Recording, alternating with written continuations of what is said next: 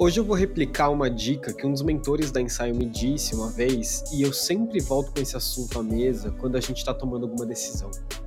No processo de resolução de problemas, sejam eles para criar soluções inovadoras, com impacto no modelo de negócio, aquela toda história de disrupção, seja para entender como a gente pode resolver um problema pequeno, interno, muitas vezes processual, é muito importante a gente calibrar a quantidade.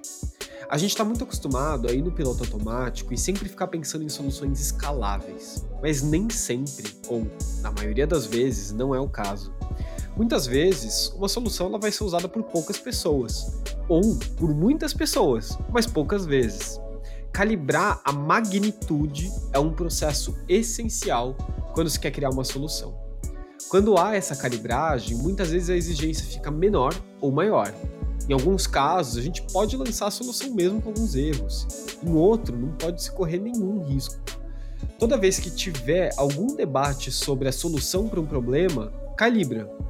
Isso vai ser usado quantas vezes na semana? Por quantas pessoas? Quando a gente não se pergunta isso, a gente cai no piloto automático da escala. Nem tudo precisa ser escalável. Tem coisa que apenas tem que funcionar. Um abraço, pessoal. Até semana que vem.